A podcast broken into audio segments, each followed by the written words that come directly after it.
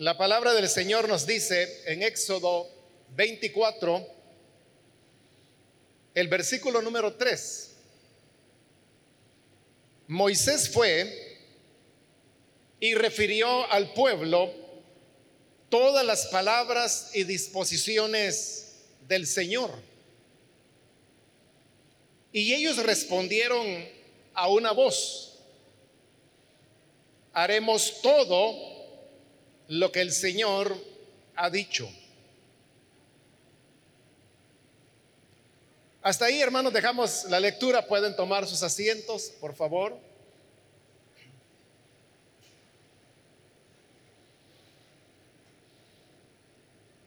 Las palabras de compromiso que acabamos de leer, que el pueblo de Israel hizo, eh, fueron pronunciadas cuando los elementos básicos de la ley de Moisés habían sido entregados al pueblo.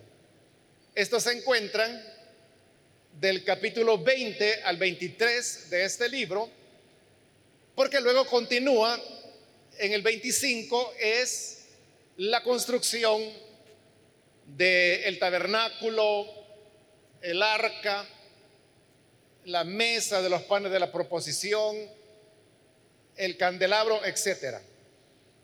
De tal manera que el pueblo de Israel acababa de escuchar la exposición de la ley de Moisés, al menos sus elementos básicos, y al escucharlas, como le digo, ellos hicieron un compromiso solemne delante de Dios que se encuentra en esa frase que leímos cuando ellos dijeron, haremos todo lo que el Señor ha dicho.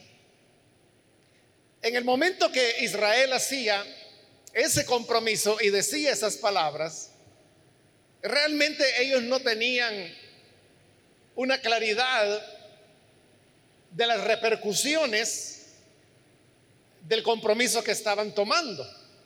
Y no porque ellos no comprendieran la exposición que, Moisés había hecho de las instrucciones que el Señor había dado, sino que más bien era porque ellos no tenían una claridad de qué es el ser humano,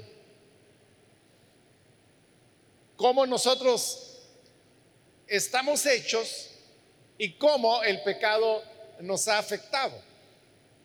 Solamente una persona que no conoce la inclinación natural que todos los seres humanos tenemos al pecado podría decir las palabras que ellos dijeron en ese momento.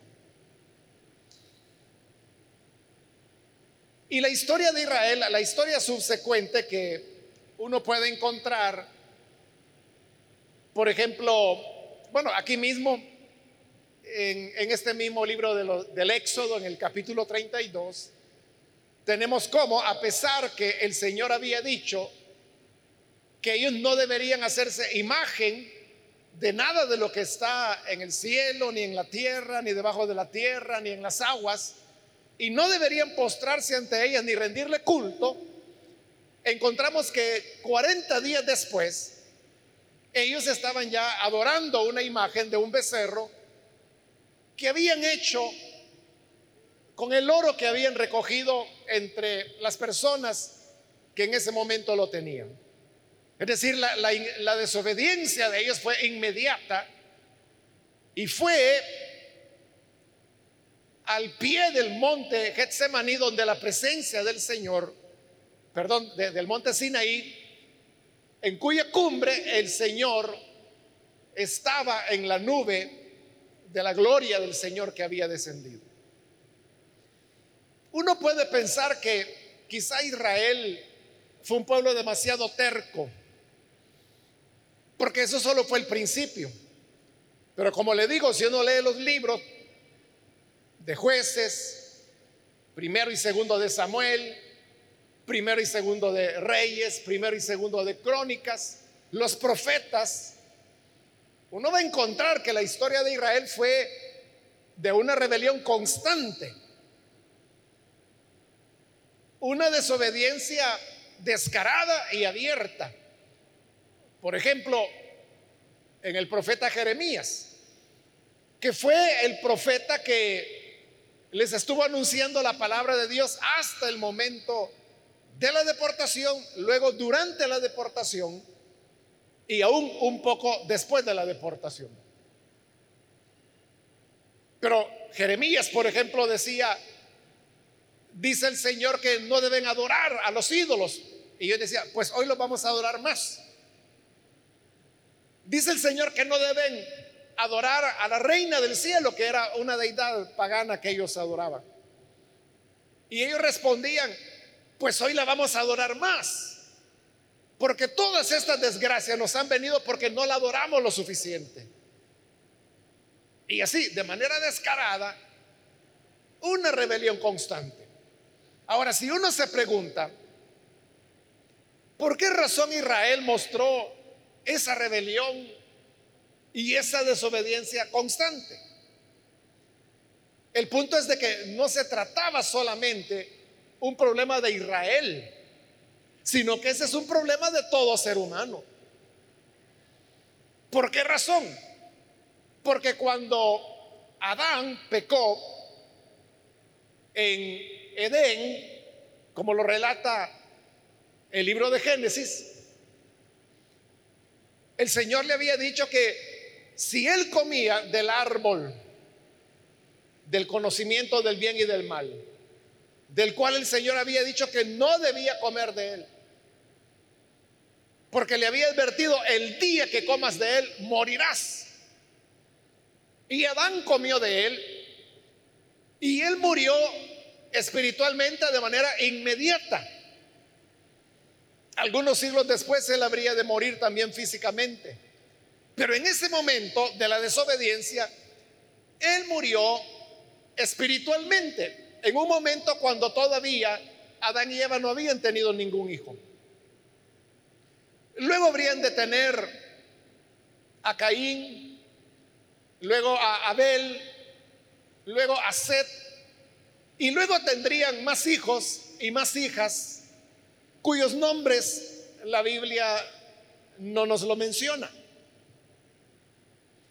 Pero todos estos hijos que nacieron, al igual que los padres, nacieron muertos espiritualmente.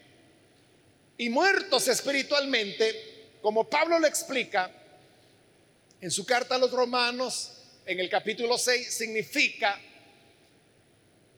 que el hombre está separado de Dios. Y cuando el hombre está separado de Dios, también como Pablo lo explica,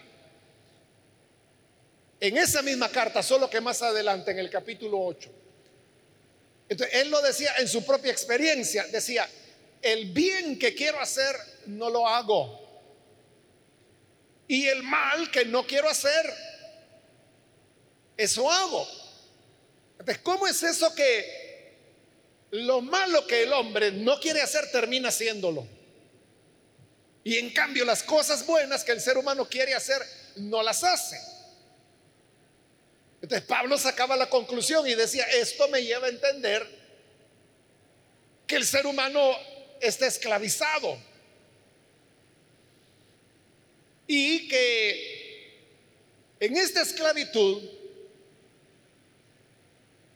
el ser humano no, no hace lo que quiere porque su cuerpo es un instrumento del pecado. Descubro esto en mí, que el mal está en mí, decía Pablo. Y luego él mismo, frustrado, en esa carta exclama diciendo, miserable de mí, ¿quién me podrá librar de este cuerpo de muerte? Y es hasta en el siguiente capítulo que él da la respuesta cuando dice, gracias sean dadas a Dios por Jesucristo nuestro Señor. Entonces vea, el ser humano tiene la dificultad para hacer el bien. Esto es algo que usted ha experimentado varias veces en su vida, todas las veces que usted quiso hacer lo correcto por cuenta propia, es decir, por su esfuerzo personal. ¿Y qué fue lo que ocurrió? Lo que Pablo dice, que, que lo bueno que usted quería hacer, no lo hacía. Y en cambio lo malo que quería evitar era lo que terminaba haciendo. Si usted alguna vez en su vida, como digo, por su propio esfuerzo trató de hacer lo correcto, de hacer lo bueno, usted habrá encontrado que no lo pudo realizar. Y uno, hermano, ahí podría argumentar, es que los vicios, o uno podría argumentar las malas amistades, si se trata de problemas de relación entre una persona y otra, usted podría decir, es que ha transcurrido mucho tiempo, ya nos acostumbramos a estar peleando todo el tiempo. La gente lo, atribuye a la costumbre, a las amistades, a los vicios. Y sin duda que todas estas cosas que estoy mencionando son factores que influyen en la conducta humana para hacer lo malo. Pero aquí el punto es que, fue primero. Es que primero el hombre era malo y por ser malo adquirió vicios, hábitos negativos, se habituó a estar peleando todo el tiempo. O es al revés, que porque adquirió vicios, porque aprendió a pelear, por eso es que se hizo malo. ¿Qué es primero? La respuesta la da la palabra de Dios. Y la respuesta es que todos nacimos en pecado. Es lo que Pablo explica en Romanos capítulo 5. Que todo nacido de mujer nace en pecado. Nacemos ya heridos por el pecado. De tal manera que desde el momento en que damos nuestro, nuestra primera aspiración, cuando respiramos la primera bocanada de aire, el momento de nacer, ya la tendencia al mal se encuentra en la persona. Claro, como los bebés son bebés, ¿verdad? Y el bebé usted lo sienta acá y ahí se queda porque no se puede mover, es bebé. Entonces uno tiene la idea de que los bebés son lindos, que la carita, que las manitas, mire los piecitos. Y es cierto, los bebés son lindos, pero porque no tienen edad para poder demostrar el pecado que ya anida en ellos. Usted podrá decir, pero, pero qué maldad puede tener un bebé todas las maldades que el ser humano tiene. La única diferencia, como le digo, es que por ser bebé no tiene las capacidades para poder mostrar la maldad que ya está en él. Eso es igual que si usted se encontrara a un abuelito por ahí y lo ve ya viejecito, digamos de 90 años, algo así. Y usted dice, pero qué viejecito más lindo. Su pelo tan blanquito, la carita. Es que mire cómo camina. Entonces, mueve a ternura un ancianito o una ancianita. Entonces, uno podría decir si, si este ancianito es un santo. Lo que ocurre es que ella es un ancianito de 90 años. Pero ¿cómo pudo haber sido este que hoy es ancianito, por ejemplo, cuando tenía 30, cuando tenía 40 años? Recuerdo una familia en Argentina que eran adolescentes, ya un poquito más que adolescentes, y tenían al abuelo. Entonces el abuelo era, era eso, un, un señor que había sido muy trabajador, muy hogareño, muy amoroso con, ellos, los nietos que hoy ya habían crecido. Y un viejito así lindo, sonriente todo el tiempo. Y de repente, hermanos, cuando sus nietos ya andaban ahí por entre 20 y 25 años, sucede que un día su abuelo es capturado. Y ellos no saben qué estaba pasando. Pero sale en los periódicos la noticia que un criminal de guerra nazi había sido capturado y era él, era el abuelo. Y se le acusaba de haber estado al frente de un campo de concentración y de más de 80 mil asesinatos. Obviamente los nietos en ese momento no lo querían aceptar, porque ¿cómo era que el abuelito lindo, amoroso, tierno, podía decirse que hiciera una cosa así? Pero la cuestión es que las evidencias históricas eran de tanto peso que hoy, hoy ellos ya son adultos, ya son hombres y mujeres, y ellos entienden que era cierto. Y es más, algunos de ellos han iniciado eh, una sociedad o organización que lo que busca es reparación a las víctimas de los campos de concentración en la Segunda Guerra Mundial. eso es lo que le digo, que uno puede ver una carita de un ancianito o una ancianita, pero ¿cómo fue esta persona cuando tenía las capacidades de poder hacer el mal? Eso es lo que ocurre con el niño. Pero note que el niño pronto comienza a dar muestras de egoísmo. Como por ejemplo que si tiene hambre se pone a gritar con todas sus fuerzas. Y no le importa si la mamá está durmiendo o si la mamá está haciendo lo posible por tranquilizarlo. Él sigue gritando y gritando y gritando y gritando hasta que lo satisfagan de alguna manera.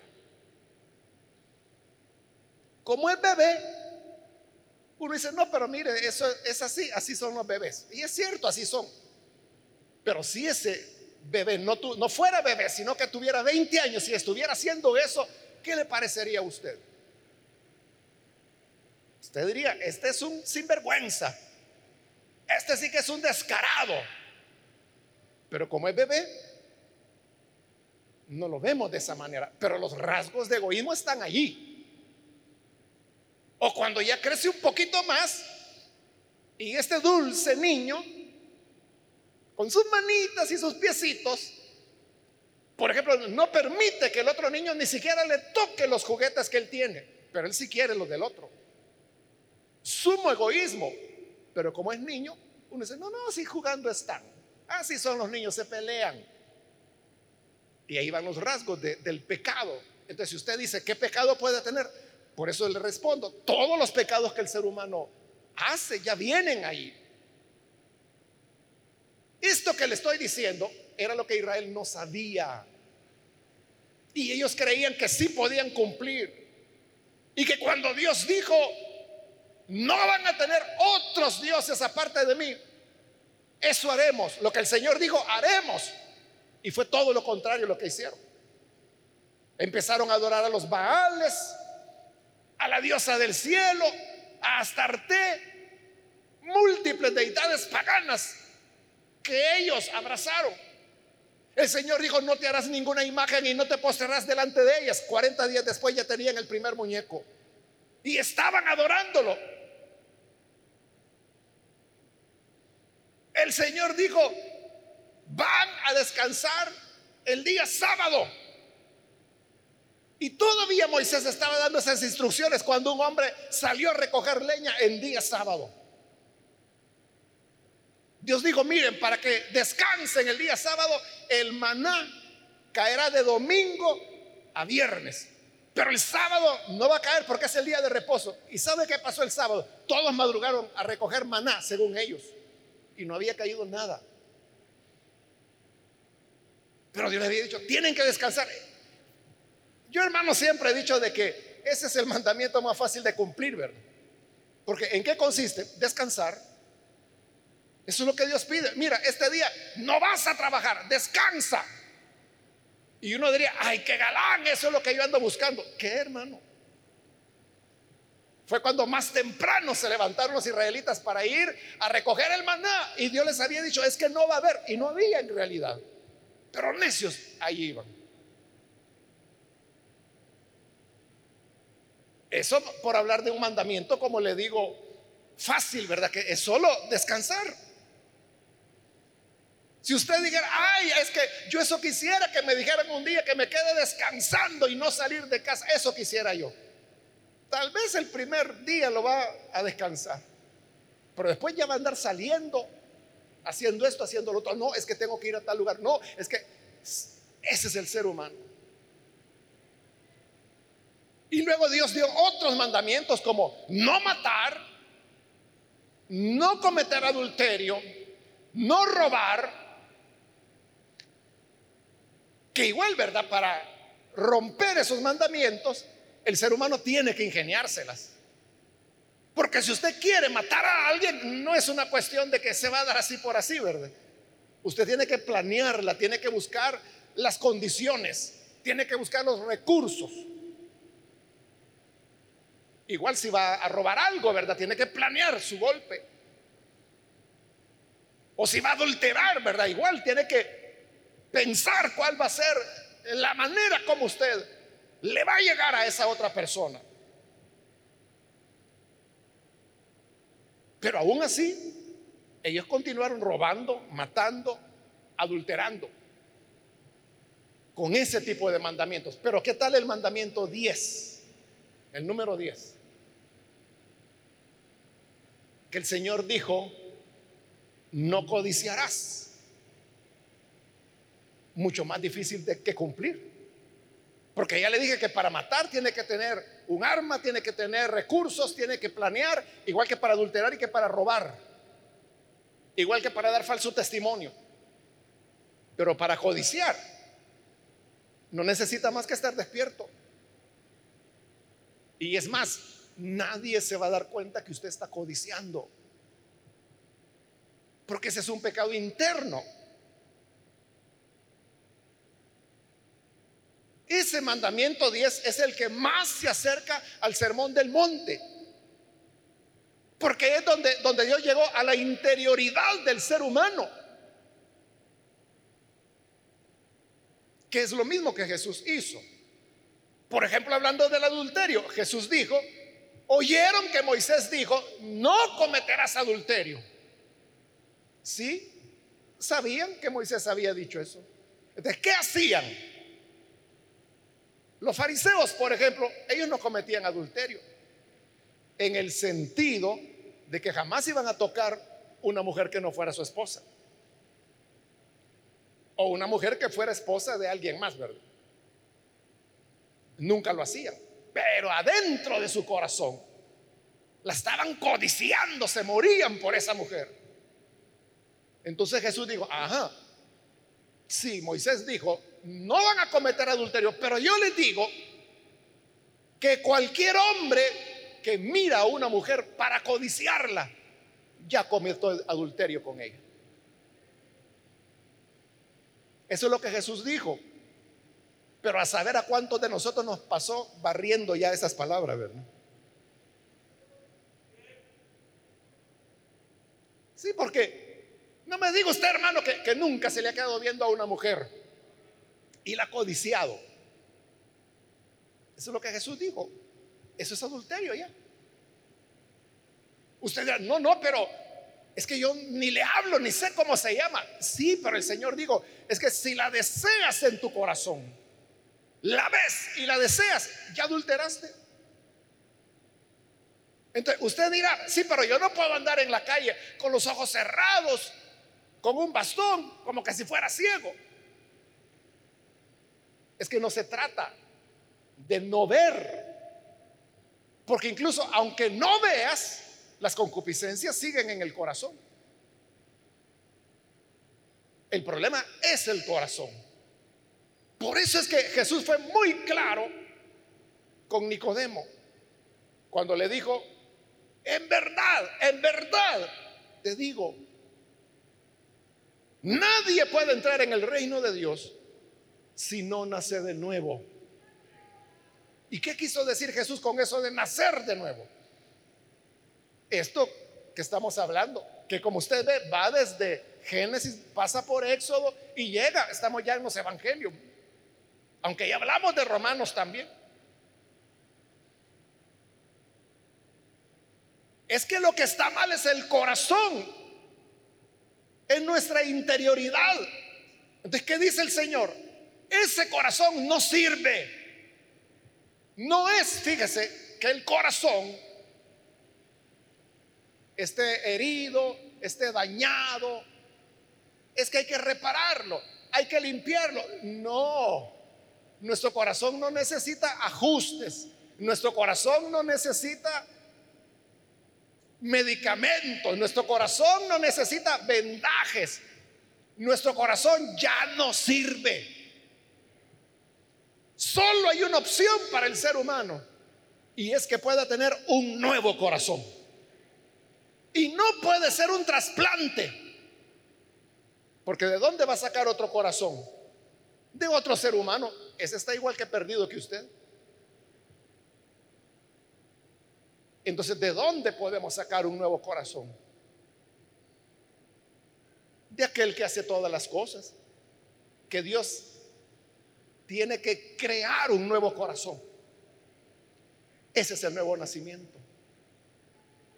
Cuando Dios crea un nuevo corazón que se inclina por lo santo, por lo justo, por lo que le agrada a Dios, nos quita el corazón nauseabundo y muerto que tenemos y nos pone un nuevo corazón. Ese es el nuevo nacimiento. Y cuando esa persona ha nacido de nuevo, ahí está su capacidad, que no viene de él, sino que viene de la nueva criatura que Dios ha hecho en él, para cumplir la palabra de Dios. Entonces cuando Israel aquí dijo todo lo que el Señor ha dicho, lo haremos, estaban locos. No se conocían ellos mismos. Claro, faltaban hermanos, déjeme ver aquí unos dos mil años para que el Evangelio llegara. Un poquito más, dos mil ciento y algo de años. Pero hoy el Evangelio ya, ya vino, ¿no? Ya tiene dos milenios de haber venido. hoy ya no no es posible que todavía estemos con, es que yo me voy a esforzar, es que yo voy a luchar, es que yo quiero cambiar y luego voy a venir a la iglesia. Primero voy a cambiar y luego voy a venir a la iglesia. Estás loco. Te has quedado atrasado cuatro mil años, igual que Israel. Hoy se trata de lo inverso, de decir, yo no puedo. Por mí mismo no puedo. Pero Señor, aquí te traigo los pedazos de mi vida. Y tú que todo lo puedes, mira qué haces conmigo. Y ahí es donde las manos del Señor crearán una nueva criatura en usted, un nuevo hombre, una nueva mujer, con ese nuevo corazón del cual hemos hablado. Y con la ayuda del Espíritu Santo que está en nosotros, sobre nosotros y con nosotros y la palabra que nos alimenta y nos inspira, podremos salir adelante haciendo la voluntad del Señor. Amén.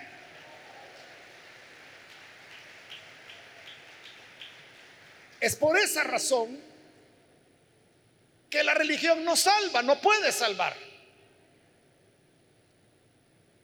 Solo el nuevo nacimiento y la fe en Cristo es la que nos puede hacer nuevos hombres y nuevas mujeres. Si usted tiene luchas como creyente, bueno, en primer lugar yo le diría, examine que realmente tuvo una experiencia de nuevo nacimiento. No vaya a ser que solo se cambió de religión. No vaya a ser que antes iba al salón del reino y hoy decidió venir acá. Y ese fue todo el cambio. Asegúrese haber conocido al Señor, haber nacido de nuevo. Y si han nacido de nuevo y le cuesta hacer la voluntad del Señor, se trata de alimentarse espiritualmente de la palabra, de la oración, de servir al Señor, de congregarse.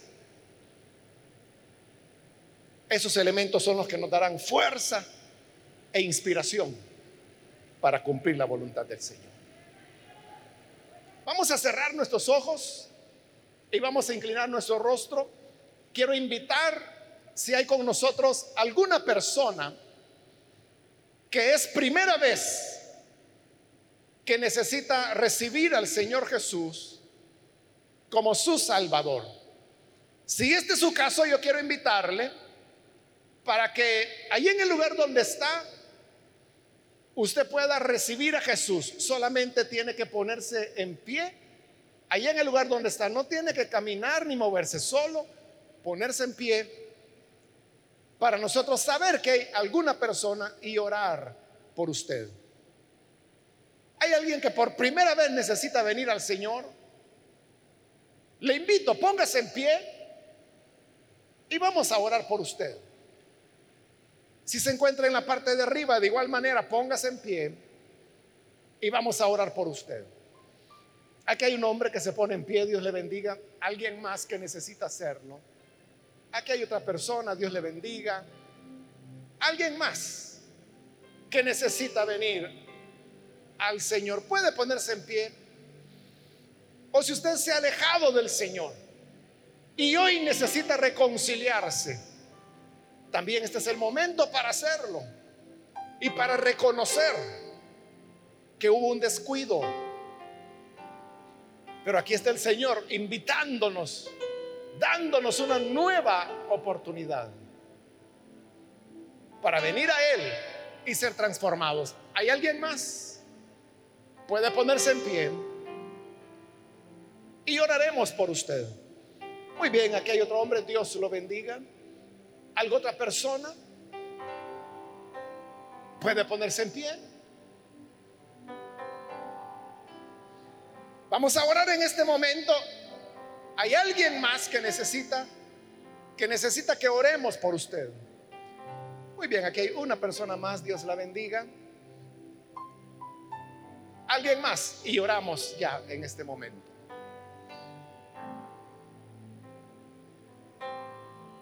Señor, te damos gracias por las personas que aquí en este lugar hoy están entregando a ti su corazón maltrecho para que tú puedas darles un nuevo corazón. También te pedimos por aquellos que a través de radio, televisión, a través de las redes del Internet,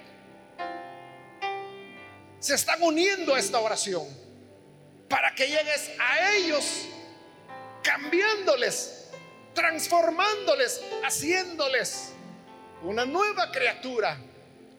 Te pedimos, Padre, que tú les bendigas y que nos ayudes a todos a andar en el Espíritu, a vivir por el Espíritu, porque sólo así venceremos las obras de la carne y con tu ayuda de tu Espíritu y de tu palabra podremos hacer todo lo que tú has dicho. Que así sea, Padre. En el nombre de Jesús nuestro Señor lo pedimos. Amén.